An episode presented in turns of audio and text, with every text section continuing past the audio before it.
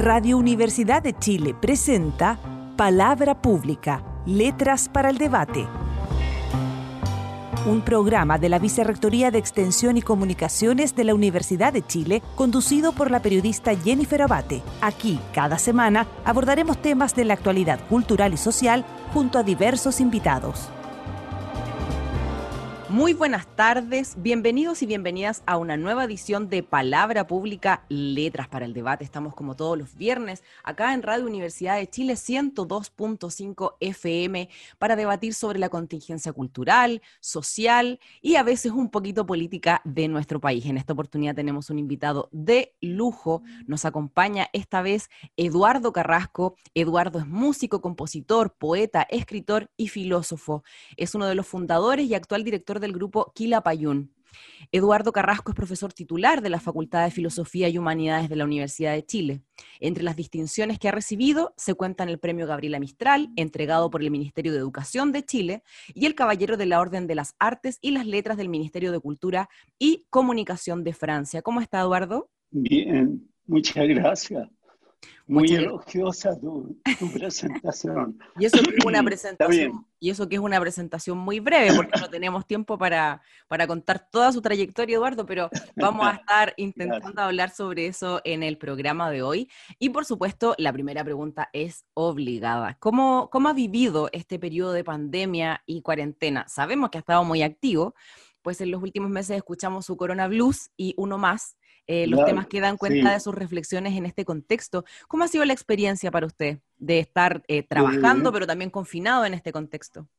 Mira, he estado bien desconcertado, creo yo, como todas las personas, porque nunca me imaginé que iba a vivir una cosa como esta, una catástrofe eh, que afecta directamente la vida de las personas, eh, nos aísla, eh, nos angustia eh, y, bueno, llena de incertidumbre todas las cosas más simples de la vida, las, más cotidianas, ahora están llenas de, de, incertidumbre. Es, una situación bastante inquietante. Bueno, eso es lo que he vivido, como ves tú, no es distinto de lo que han vivido todos los demás chilenos. Eh, hemos estado en una situación bastante eh, desagradable y buscando cómo se puede volver a, a, una especie de normalidad que ya, por supuesto, no puede ser la que teníamos antes del coronavirus, porque eh, da la impresión de que vivíamos como en una especie de, de ingenuidad respecto de, de, la vida, de lo que pasaba en el mundo. Mm. ¿A qué se refiere con eh, ingenuidad, Eduardo? Claro, porque no, no teníamos, no, no estaba en nuestros, en, en, en, nuestros libros, digamos, que podía pasar una cosa así. Mm. No, no estábamos preparados en ningún sentido. ¿no? ni psicológica, ni médica, ni políticamente, de ninguna manera. Entonces una cosa muy, muy rara esta eh, y, desagradable finalmente. Mm. Eh, ojalá que podamos eh, encontrar de nuevo una vida más normal, más, más vivible.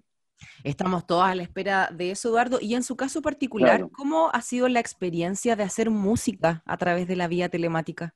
Mira, es, bien curioso porque la, la música, eh, digamos, vive normalmente de una especie de feedback eh, constante de lo que uno hace con, con la gente. O sea, estamos acostumbrados a hacer una canción y después llevarla al teatro, al escenario, cantarla con la gente, ver inmediatamente qué reacción puede, puede haber de parte del público. Y, y, la música, por lo menos lo que hago yo, que es música popular, eh, se mueve dentro de esta, este diálogo constante con, con, la gente. Y cuando eso se corta, es un poco raro. ¿no? Eh, uno hace música desde la soledad. Eh, y bueno, empieza entonces la búsqueda de, de, los demás, de los otros, cómo, cómo llego a los otros. Felizmente yo he tenido la suerte de contar con, con un verdadero equipo de, de, amigos músicos que están todos en la misma, buscando cómo, cómo volvemos a hacer nuestro oficio. Y, y, bueno, y con ello hemos formado como una especie de, de equipo, eh, particularmente con Fernando Julio, que es con, con quien hago las, las canciones últimas que he hecho de mi último disco y las últimas, todas las cosas que hemos hecho. Eh, y junto a él, bueno, están los, los Quirabayul, los Intimán históricos, y con todo eso hemos, hemos intentado hacer cosas. Eh, y, y, se hace también, eso es muy curioso, porque se hace con el teléfono. Mm. El teléfono es el, digamos, el, instrumento eh, más importante en este momento.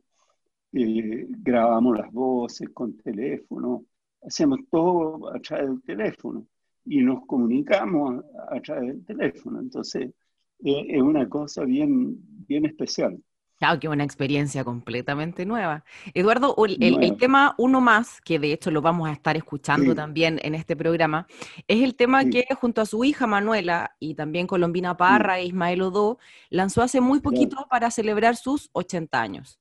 Son ocho décadas marcadas por la música, la filosofía, la militancia política, el dolor del exilio y el análisis de un país que está cambiando. Eh, y quisiera aprovechar eh, este cumpleaños, digamos, eh, para preguntarle cómo ve a Chile a sus 80 años, cuál es la lectura que hace de fenómenos como el estallido social de octubre pasado y del plebiscito constitucional para el que justo hoy falta un mes. Bueno, el, estallido social a mí, para mí fue una cosa muy eh, reconfortante, digamos. yo cuando volví al exilio, el año 88, en la época del plebiscito, eh, si bien eh, me encontré así eh, de improviso, de nuevo cantando en, las grandes alamedas, como dice la canción, cantando ahí ante miles de personas, el pueblo unido, ¿no? me acuerdo en la campaña no, y en lugares populares también, en Valparaíso, en calles llenas de gente. Eh, eh, y eso era como una especie de continuidad de lo que yo había dejado el año 73, ¿no? Eh, si bien pasó eso en los primeros días, después cuando volví al país, digamos, intenté insertarme en, en el Chile, este, en la sociedad, que, que, en la que se había transformado Chile en esa época, digamos el Chile Pinochet, por, por ponerle un nombre, eh, me encontré con, con un país eh, que para mí empezó a transformarse en una cosa muy antipática, ¿no? porque eh, por una parte veía transformaciones así muy negativas, mucho individualismo, arréglatela como pueda, una sociedad sin ningún tipo de solidaridad, donde cada cual tenía que arreglársela eh, en todo sentido, la salud, eh, la educación, todo privatizado, o sea, una cosa espantosa. Yo venía de Francia, que es un país muy solidario, donde hay una seguridad social muy criticada, pero que, que comparado con lo que teníamos en Chile era, era fantástica. Eh, entonces, eh, estaba la solidaridad social, piensa tú que en, Francia no, no, se pagaba ni siquiera por los remedios, hasta los remedios te devolvían el, dinero que tú gastabas, eh, la educación la mejor educación en Francia es la educación pública. Las universidades son, son prácticamente gratuitas. Eh, en fin, es un país eh, absolutamente distinto del que era Chile en ese momento. Entonces, me costó mucho, eh, digamos, hacerme con, con, con, este país que tenía que llevar a cuestas, digamos, porque no, porque era mi país, que le iba a hacer? Se había transformado en, esa monstruosidad y había que asumirlo. Y, y, lo otro que me molestaba es que no veía de parte de la gente, o sea, a mí todas estas cosas me parecían un, un atropello, una cosa, ¿cómo es posible que la gente no se revele? Deberían estar todos en la calle. Eh, bueno, y, durante muchos años tuve esa sensación de que los chilenos eran eh, poco inclinados a la rebelión, digamos que se acomodaban a una vida que incluso no, no les era muy, grata. Eh, un país que, que, me era antipático y se refleja en las canciones, canciones. Me gusta Chile, por ejemplo, eh, un país antipático. Y de repente vino este estallido social que, ¡guau! En un día, en un par de días, cambió 100% la, la dirección del asunto. Y, y bueno, me, me mostró que eh, que ese país que yo había dejado el 73, fíjate tú, eh, era un país que eh, en cierto modo estaba escondido, ¿no? Estaba oculto detrás de esta otra cosa, ¿no es cierto?, antipática que era el, Chile pinochetista.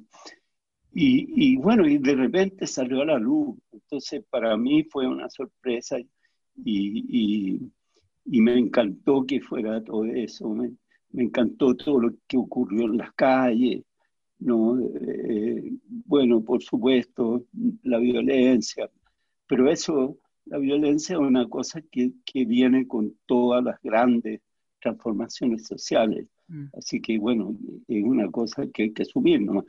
Pero lo, el fondo de la cuestión, que no era eso, era toda esta cosa hasta poética, digamos, que de repente emergió con, con palabras increíbles, con mucha poesía en, en la muralla, con, con eh, no, fue fantástico, yo me sentí feliz, volví a sentirme así en, mi país. Su país, en el país que había dejado antes del exilio. Les recordamos a quienes se suman a nuestra transmisión que estamos hoy conversando y teniendo el lujo de conversar con Eduardo Carrasco, músico, poeta, escritor, filósofo, fundador y actual director del grupo Quilapayún. Vamos a hacer una pequeña pausa musical y ya regresamos a Palabra Pública, Letras para el Debate.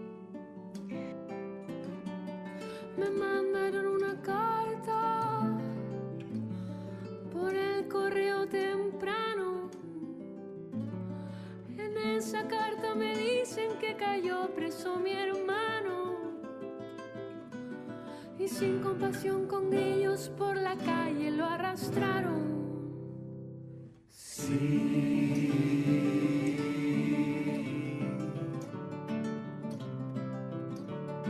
La carta dice el motivo. La carta dice el motivo. Que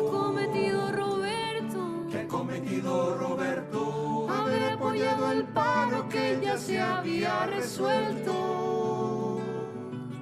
Si acaso esto es un motivo, presa voy también, sargento. Sí.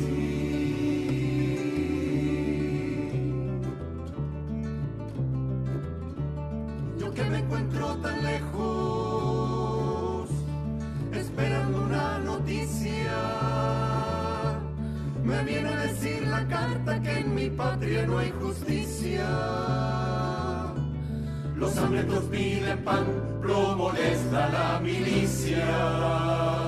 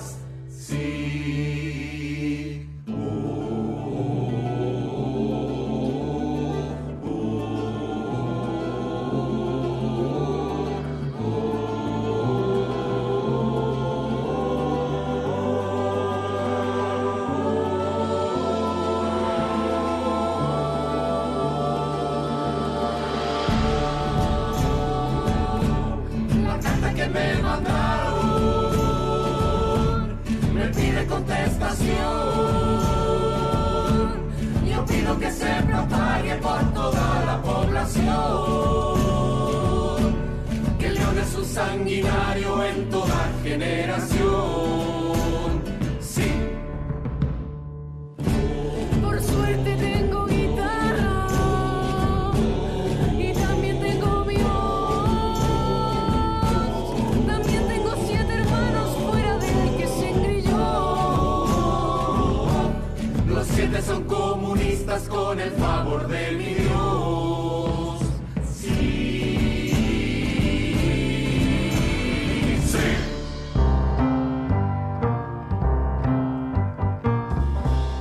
De regreso en Palabra Pública, Letras para el Debate, en esta oportunidad conversando con el músico, filósofo, profesor titular de la Universidad de Chile, fundador de Quilapayún, Eduardo Carrasco.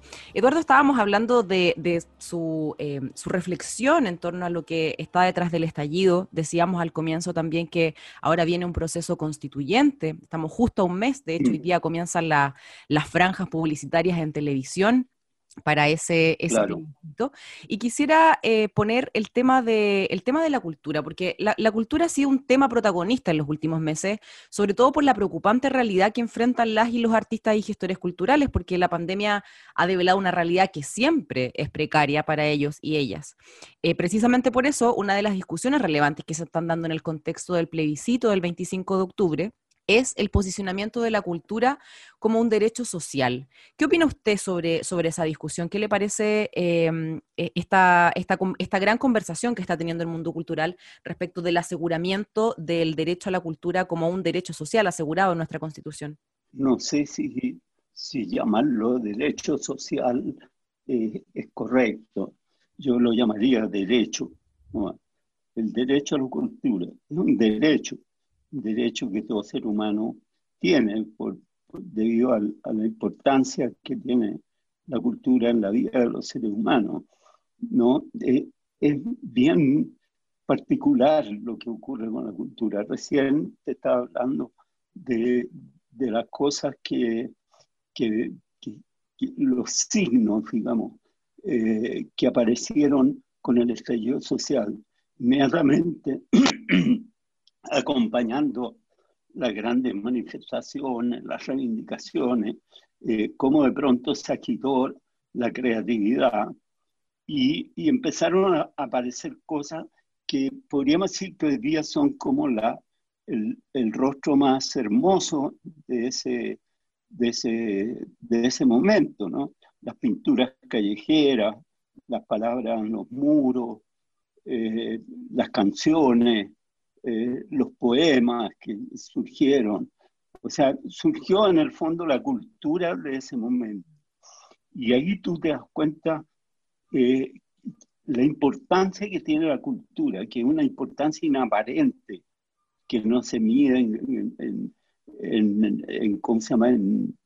La, en forma directa, digamos, por las consecuencias directas que se pueden medir en encuestas o, o en porcentaje, sino que es, es un, un, poder profundo, como, como las aguas eh, profundas, las corrientes profundas del mar, y, y, que de repente aparecen y que finalmente son lo, lo más visible que dejan los hombres en su paso por el mundo, lo más perenne, lo que, lo que mejor eh, eh, muestra de qué se trataba con, con, este, con esta vida, con este paso por la tierra. Si tú quieres eh, saber qué pasaba en Grecia en, en, en, los siglos del clasicismo, o varios siglos antes de, Cristo, lo único que tienes en tus manos son la cultura, o sea, son los escritos, son los testimonios que dejaron los que se dieron el trabajo a escribir, eh, son los discursos, son las tragedias, son las estatuas y hasta los pedazos de estatuas que quedan, fíjate tú, hasta las palabras, la, eh, fíjate que tú en filosofía eso es, impresionante, porque no hay ninguna época más determinante de la filosofía que los primeros, eh, eh, los primeros siglos de su aparición, digamos, eh, fin del siglo, siglo VI, por, por, poner un siglo VI, comienzo del siglo V, antes de Cristo. ¿Y qué es lo que queda de eso? Quedan puras frases, frases eh, sueltas, porque las, digamos, los libros fueron destruidos, eh, se quemaron o fueron directamente destruidos. El cristianismo fue como una especie de, de revolución cultural china de la época. Y entonces decidió que todo eso no tenía valor y fue porque no era la palabra de los santos o de los profetas, y se, dio, se dieron, em, empezaron a destruir todo eso. Y, y, lo único que quedó fueron esas pocas frases sueltas de Heráclito, de, de de los grandes filósofos eh, eh, griegos.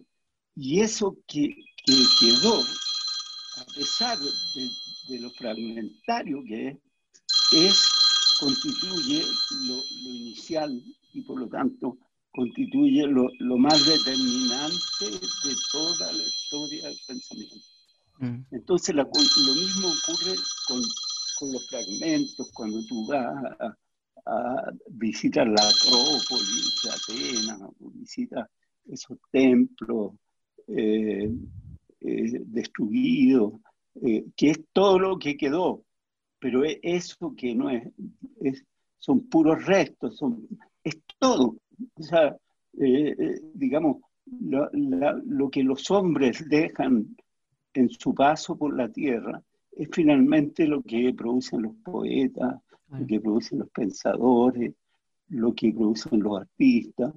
Eh, y con el tiempo, cuando queramos saber qué es lo que era este, esta, este estallido social, lo que, lo que va a quedar son estas frases escritas en los muros, son eh, estas eh, bellísimas eh, figuras, imágenes que aparecieron de, de pronto, un día para otro, mm. en un muro, y que los bárbaros, por supuesto, siempre, en todas las épocas los hay, intentan destruir. Pero, pero son cosas maravillosas esas. Mm. que son el, testimonio de una época. Claro, Eduardo, y, usted habla de, la expresión popular manifestada en, expresiones artísticas, pero ¿qué pasa con el acceso? Sabemos que estamos en un país eh, absolutamente desigual y quisiera preguntarle para usted qué, cambia en una sociedad, por ejemplo, cuando se asegura el derecho a la cultura, porque no es lo mismo asegurar, que es lo que hace, por ejemplo, el Pacto Internacional de Derechos Económicos, Sociales y Culturales, que todas las personas tienen derecho a participar de la vida cultural de su país, que asegurar que todos puedan tener acceso a ella en condiciones más o menos equivalentes. Sí, eso, eso tiene toda la razón, porque cuando hablamos de derecho, eh, fundamentalmente hablamos eh, de dos cosas, digamos. Una que son lo, que tienen que ver con la libertad, o sea, con, con una, una situación en la cual sea posible la creación, y eso tiene que ver con la libertad de expresión, la libertad eh, de prensa, digamos, que no haya censura, que, que, dejen a la gente tranquila eh, hacer lo que le dicta su imaginación. Y lo otro tiene que ver justamente con lo que tú dices, que es el acceso a la cultura. Y eso es un derecho que tiene que estar garantizado en la Constitución. ¿Y por qué? Porque la cultura eh, es generadora de universalidad. O sea, es a través, es por la cultura que nosotros llegamos a reconocernos como seres humanos pensantes eh, iguales. O sea, si la Constitución dice todos los hombres son iguales, que es lo que dicen todas las constituciones en el comienzo, bueno, una de las formas de, conseguir esa igualdad es la, es la cultura. En una, una de las formas de, reconocer esa igualdad es la cultura. Mm. Y por eso entonces es fundamental que todos puedan tener acceso a ella, porque si tú quedas cortado de la cultura, recluido en, tu, en, tus posibilidades mínimas de, individuo, digamos, aislado, eh, entonces eh, quedas como eh, descartado de la humanidad. Hay una palabra romana y latina que es idiota los idiotas son, los, que, los que quedan lejos de los demás, cortados, los que están como metidos en sí mismos, en sí mismos. Entonces no pueden participar del, juego de la vida social. Entonces, para que, para que no seamos un país idiota, tenemos que, que desarrollar la cultura y tenemos que darle eh, el acceso a ella a todos los, todos los ciudadanos. Eso es obvio, ¿no? Y, bueno, la, cultura también desarrolla una cosa que es muy importante, que es el, la experiencia de que las cosas pueden ser de otra manera. Mm. ¿Entiendes? O sea, porque eh, la creatividad lo que demuestra es que eso que tú pensabas que era así como, como lo ves ahora. No, no, no es así. Puede ser de otra manera. ¿Entiendes tú? Las cosas pueden cambiar, se pueden modificar, pueden aparecer otras nuevas. Entonces, esa, esa experiencia que da la creatividad es, es fundamental para que la cosa se mueva, para que no le tengamos miedo al futuro, para que eh, pues, seamos capaces de buscar lo que más nos acomoda, lo que más nos gusta, lo que, lo que eh, encontramos más bello, lo mejor, ¿entiendes? Si no, estamos recluidos en el presente y transformamos entonces ese presente como una especie de cárcel en la que estamos engrillados. Y tenemos que romper esos grillos y para eso está la imaginación sin, la imaginación tú estás frita. Eh, vas a, pensar que, el mundo es, como lo estás viendo ahora. Y eso no es verdad. Eso es una pésima eh, idea y es una nefasta ilusión eh, que hay que combatir. Y eso es lo que hace la cultura. O sea, es creadora de universalidad y además educadora en, en la movilidad, en, que las cosas es revolucionaria en ese sentido.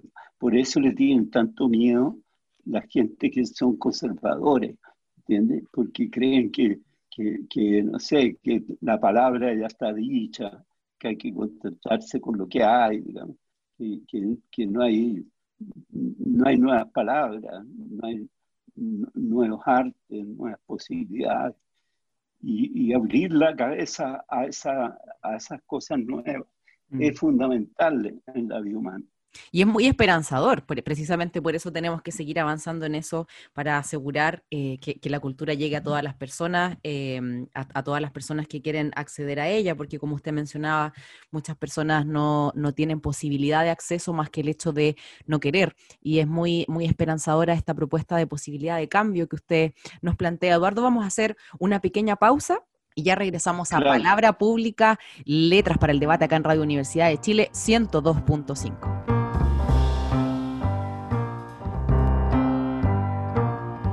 Ya estamos de regreso en Palabra Pública, Letras para el Debate, hoy en una interesantísima conversación sobre cultura, derechos, acceso, con el filósofo, músico, profesor titular de la Universidad de Chile y fundador de Quilapayún, Eduardo Carrasco. Eduardo, usted lo mencionaba eh, hace un rato de una manera muy hermosa, ¿no? Respecto de la explosión cultural y artística que se, eh, que se manifestó en torno a las movilizaciones relacionadas con el estallido social. Y una de las características de la diversidad artística en ese momento, siento yo que fue el regreso a nuestra propia historia y de alguna manera nos reconectamos con nuestro pasado, con las canciones de los 70, con las canciones de los 80, con una gráfica muralista que es parte de nuestra historia también. Y, fue súper curioso porque volvimos a escuchar canciones que hablaban de descontento, de desigualdad, y eran canciones antiguas, súper antiguas, que nos interpelaban hoy a fines de la segunda década de los 2000. ¿Cree usted que de alguna manera la música chilena, no voy a decir que anticipó, pero que sí leyó y supo interpretar eh, en distintos momentos de la historia el malestar que se venía incubando en nuestra sociedad? Claro, es que, es que era, era una cosa obvia. Yo tengo varias canciones eh, que, que hablan de eso antes del estallido social. Por ejemplo, tengo una que se llama Decadenza, que está en mi disco y que eh, anuncia exactamente lo que va a pasar, Termina con esa frase y ahora viene la violencia, mm. ¿no? Eh, y, hace un, un, ¿cómo se llama? Una lista de todas las barbaridades que se están cometiendo en ese momento. Y después está el Oyer, que cantamos con los Kilabayun, donde también hablamos de eso mucho antes del estallido social. ¿No? Pero además, eh, eh, estas son cosas así más anecdóticas las que te digo. Mm. Pero además yo creo que eh, hay situaciones que son situaciones humanas, que se repiten y que las canciones más profundas toman en, su, en, sus palabras, en, en su sentimiento. Eh, por ejemplo, muchas de las canciones de Violeta Parra, eh, que están hechas en, en, situaciones contingentes, como La Carta, que ir al Santo Padre, etc., son canciones que finalmente eh, traspasan ese momento en que fueron escritas, que fue un, un hecho casual, digamos, pero se dirigen a, a todas las cosas que que se van a ir produciendo mucho después y, ese, y eso es lo que hace a esas canciones como eh, eternas, ¿no es cierto? Porque hablan de situaciones eh, que se repiten en la historia y que nunca se pueden dar por eh, terminadas, ¿no? por ejemplo, nosotros hemos vivido de manera dramática eso porque en las últimas palabras de la cantata Santa María mm. eh, se dice que, que, esta, se habla de que esta tragedia puede pasar en el futuro, ¿no? Hay una frase eh, que está ahí en, la canción final, ¿no? Y que dice que, que estas cosas pueden pasar, así que eh, llama a, a, estar con atención, digamos, y, y a, a, la unidad. Bueno, imagínate cuando eso lo cantamos por primera vez nosotros en el año 70, en medio del colgorio del triunfo Allende y todo eso, porque todo esto fue eh, hecho muy poco tiempo antes de la elección, ¿no? Nosotros cantamos eso en junio o julio y la elección fue en septiembre, así que imagínate, tres meses después ya estábamos celebrando. Y eh, bueno, y seguimos cantando. Y de repente vino el golpe militar y volvió a ocurrir hechos, volvieron a ocurrir hechos que, que en cierto modo la cantata había anunciado que podían ocurrir. Y que estábamos lejos, lejos de pensar que podían volver a ocurrir. Entonces, eh, eh, hay que desconfiar de, de, esa, de esas situaciones estables, pensar que que la vida ya se acabó, como dice una historia, un tipo que, que inventó esta frase de que la, el fin de la historia, ¿no? eh, eso, por ejemplo, ahí tiene un, un ejemplo de, una patinada de un filósofo, qué sé yo, porque justamente piensa él que la cosa se acabó, entonces que ahora va a ser así como, como él dice que va a ser. Y es absurdo eso, porque la historia se, se transforma de mil maneras y, y, cosas que nosotros, que uno da por terminadas, vuelven a aparecer. O mm. sea, por eso que yo no descarto golpe militar, no descarto ninguna cosa, no, sí, por, hoy, de todas maneras, ¿no? Eh, yo no descarto nada, ¿no? En situaciones como, como estas que, que empezamos a vivir una, una gran inseguridad, yo no descarto eso. Mm. Yo no descarto porque no hay ninguna, ningún, ningún hecho que me diga que los militares chilenos ya no son pinochetistas. Eso yo, yo no lo he visto, lamentablemente, en, en las noticias, en ninguna parte. Más bien lo que veo y sospecho es que, eh, o sea, puede perfectamente serlo. Fíjate tú lo que pasó con esta cosa de los carabineros que quisieron ponerle el nombre a, a esta escuela, poniendo el nombre de uno de los generales pinochetistas. Rodolfo Stange. Claro, quiere decir que la cosa no, no está resuelta, ¿entiendes? Y nunca está resuelta. Entonces vuelven a aparecer esas cosas y las canciones que han hablado de esos excesos, que denuncian esas barbaridades o que hablan de, con esperanza de la, de necesidad de la unidad y todo eso, vuelven a aparecer. El pueblo unido vuelve a aparecer. Ya ha vuelto a aparecer no solo en Chile, ha, aparecido en, Argentina, en Irán, en la primavera árabe, en Francia con, con, los chalecos amarillos, en España con Podemos, etc. Y aparece, y aparece, y bueno, esa canción está como disponible para retratar nuevamente una vez más eh, esa, esos deseos de libertad. Para quienes no la conocen, que yo creo que a estas alturas deben ser pocos y pocas, la, un, fragmento de la, de la canción final de la cantata dice, quizás mañana o pasado, o bien en un tiempo más, la historia que han escuchado de nuevo sucederá. Es Chile un país tan largo, mil cosas pueden pasar si es que no nos preparamos resueltos para luchar. Ah, el, oráculo. Claro, imagínate. Eduardo, em, usted ha dicho en, otras entrevistas que eh, las expresiones musicales y las expresiones artísticas en general, el arte, expresa las realidades históricas de, un momento determinado. Para usted y de lo que conoce, ¿qué expresa la música chilena hoy?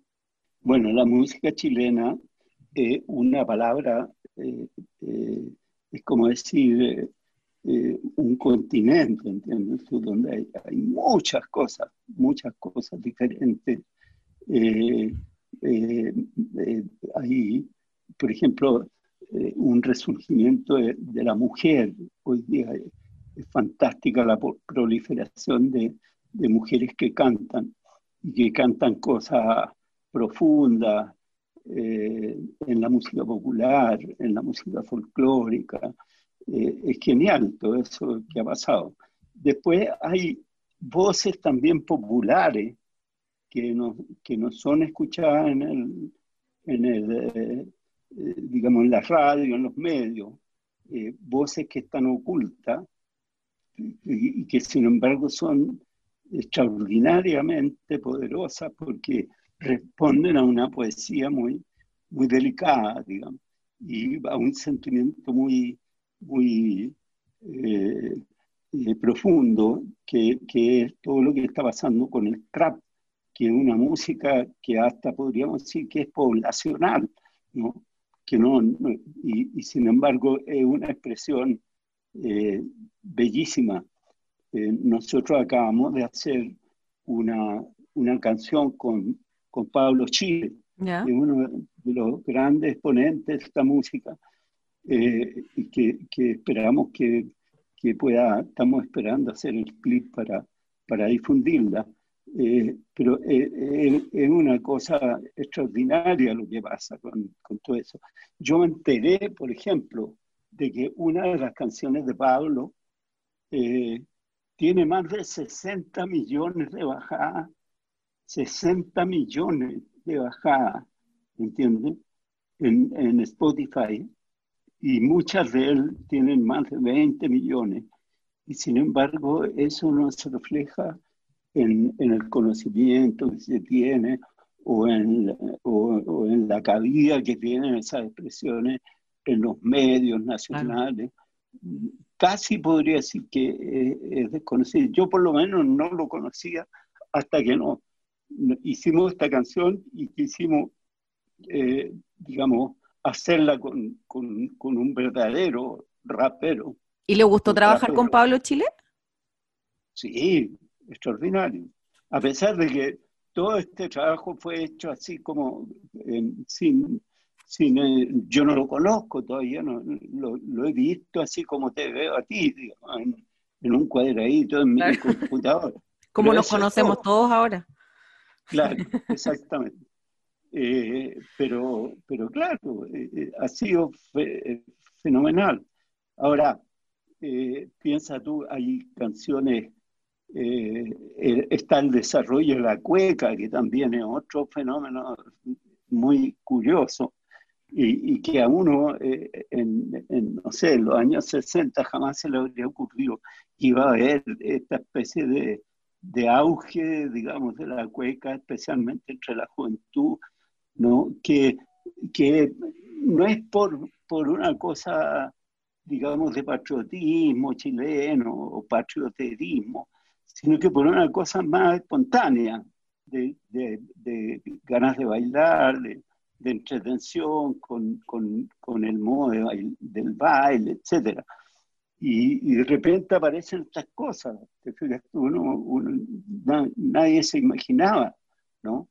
Eh, entonces, eh, lo que era la música chilena hace, no sé, 20 años, 30 años, se ha multiplicado tremendamente por todos lados. y, hay cosas fantásticas, muy buenas. Eh, hay gran, los músicos en general son eh, gente muchísimo más preparada de lo que éramos nosotros cuando, cuando empezamos.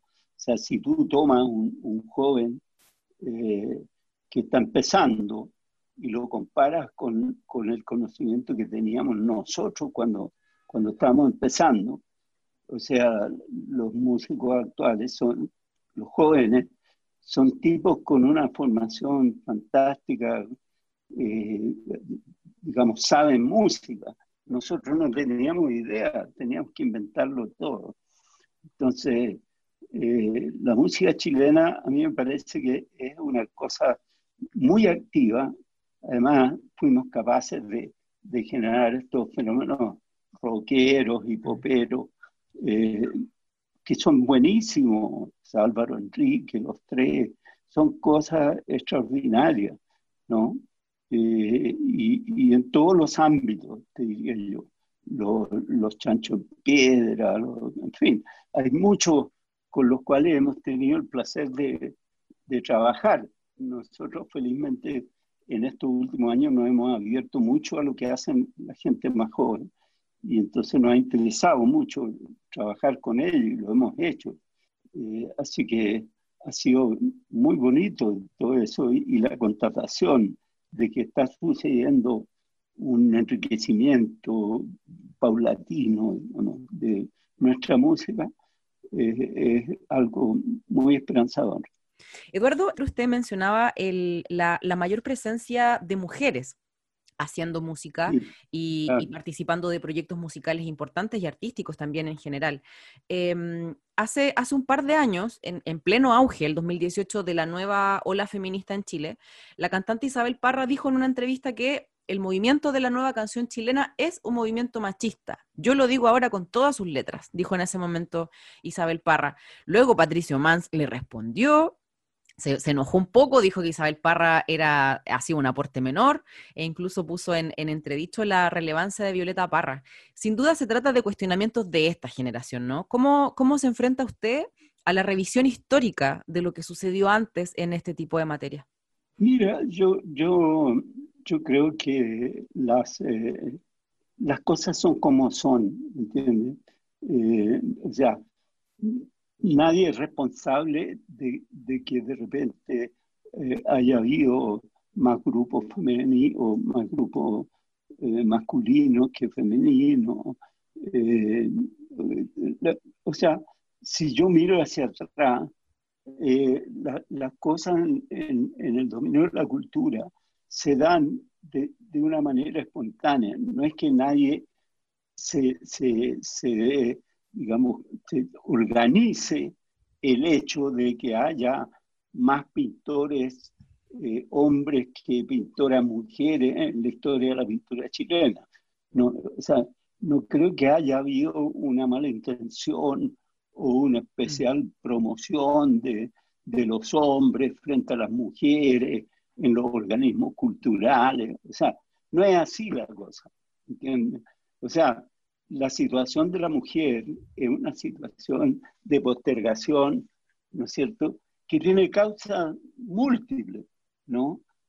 probablemente tenga también responsables, o sea, eh, hay instituciones que, nunca han considerado a la mujer en un papel relevante, como la Iglesia Católica, por ejemplo, ¿no es cierto?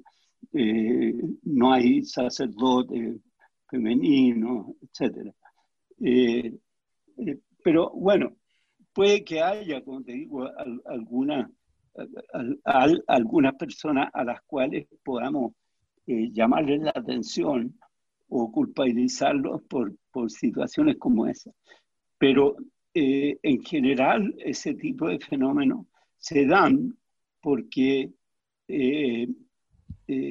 la, la, sociedad está construida de un, de un modo tal que le resta eh, presencia a ciertos sectores, no solo a las mujeres, también a, los indígenas, por ejemplo, eh, no reconoce a, los homosexuales, se los trata de esconder, en fin, hay muchos sectores postergados eh, y ha habido muchos sectores postergados y estamos viviendo en una época en que todas esas personas, ¿no es cierto?, que, que, han sido postergados por siglos, ¿no es cierto?, eh, bueno, comienzan a haber restituido sus derechos.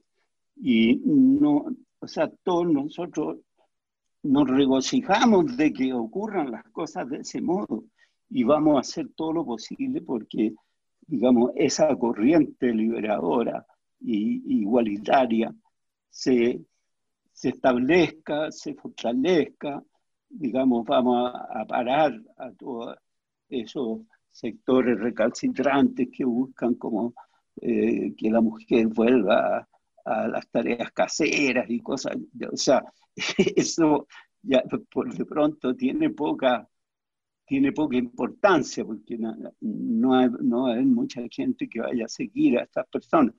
Existen, por supuesto. claro, no, por supuesto. Eh, pero ya eso ya está, eh, eh, ¿no es cierto? Que, que quedaron atrás esas cosas como, como ideas, digamos, relevantes que podrían conducir a, hacia un modo de sociedad de, esa manera.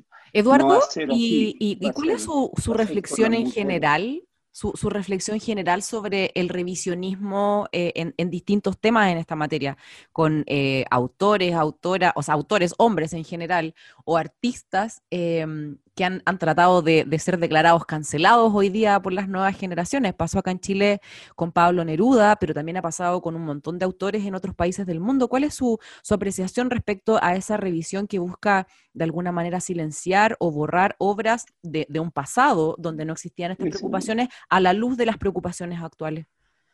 Eso responde a una falta de criterio histórico de ver las cosas. O sea, tú no puedes juzgar no puedes juzgar la, la historia pasada con los criterios y los valores de, de, la historia actual. Eso es lo que yo llamo una idea como de los picapiedras de la historia. Es pensar que todas las épocas son iguales, solo lo único que cambia es que en una las los televisores son de piedra y en otras son de, digamos, plástico. ¿ya? Y en eso consiste el cambio. Es ridículo, cambia todo, cambia, o sea, en una época simplemente ni se sueña con la televisión, ¿entiendes? Y en otra época la televisión es protagónica en la vida. Entonces, tú tienes que tener la imaginación suficiente como para trasladarte a, a esa época del pasado y aprender a ver con los ojos de esa época. Y si tú quieres juzgar, lo correcto es juzgar con los criterios que, se ha dado esa época, con las libertades que se tenían en ese momento, ¿no? Y eso es lo que pasa. Por ejemplo, cuando se juzga a Neruda, ahora que se lo condena, se dice que eh, fue un violador, qué sé yo. Eh, en primer lugar, se olvidan de la grandeza de Neruda, que, se olvidan de, de, su poesía, que es lo protagónico. Lo más importante que hay que valorar en Neruda es la grandeza de su palabra.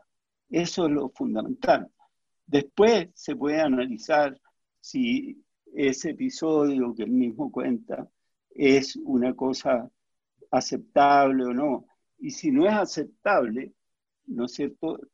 Tendría que ser no aceptable dentro del mundo y de la época y del momento en que eso ocurrió, no con los criterios actuales, porque obvio, si, si aplicamos los criterios actuales es una barbaridad, eso es inaceptable, pero con, no solo eso, sino que condenable. Pero bueno, es porque hemos llegado nosotros a tener una gran libertad y es porque hoy día la libertad de la mujer y la igualdad de la mujer es una cosa, digamos, eh, eh, asentada si no asentada ya en toda su eh, magnitud, por lo menos en su aspecto más profundo y fundamental. Por lo, más, por lo tanto, hay, hay que salir de esta historia de los picapiedras y ponerse en, una historia más profunda, ¿no? Y eso ayuda mucho a la cultura. Eso, eso por ejemplo, eh, a eso eh, yo te hablaba de, cómo la cultura es educadora en la diferencia, ¿no? Y, una de las cosas bonitas y, que enseña la historia es mostrar cómo las cosas han sido tan diferentes, ¿entiendes? Hay cosas que han desaparecido en, el mundo, ¿no? Incluso cosas simples de la vida cotidiana ya no están, ya no existen, ya se borraron y, y, y, a ti, o sea, no te das cuenta que se borraron, pero sí se borraron, ya no existen. Entonces hay muchas cosas, valoraciones y cosas que, que tú hacías en el pasado, que hoy día no tienen sentido, están descartadas, mm. ¿no? Es un muy buen ejemplo el que usted pone de, los picapiedras, eh, Eduardo, me, gustó, creo que le, va a calar a nuestros auditores y auditoras. Eh, ha sido una conversación interesantísima, lamentablemente ya se nos acabó el tiempo, el tiempo vuela con las buenas conversaciones y con los buenos invitados, eh, así que ya nos llegó la hora de despedirnos, Eduardo, le quiero dar la posibilidad de despedirse de nuestros auditores y auditoras. Bueno, chao, que estén bien, espero que nos encontremos pronto en en otra conversación como esta. Muy grata. Esperamos lo mismo por acá, Eduardo, y le agradecemos muchísimo hacerse el tiempo y compartir sus reflexiones en este contexto. Y muchas gracias también a todos nuestros auditores y auditoras por sintonizarnos una vez más en Radio Universidad de Chile 102.5. Esto fue Palabra Pública, Letras para el Debate. Nos escuchamos nuevamente el próximo viernes. Que tengan un gran fin de semana. Radio Universidad de Chile presentó Palabra Pública, Letras para el Debate. un espacio para debatir ideas que cambian la sociedad, conducido por la periodista Jennifer Abate. Escúchenos todos los viernes a las 18 horas en el 102.5 FM.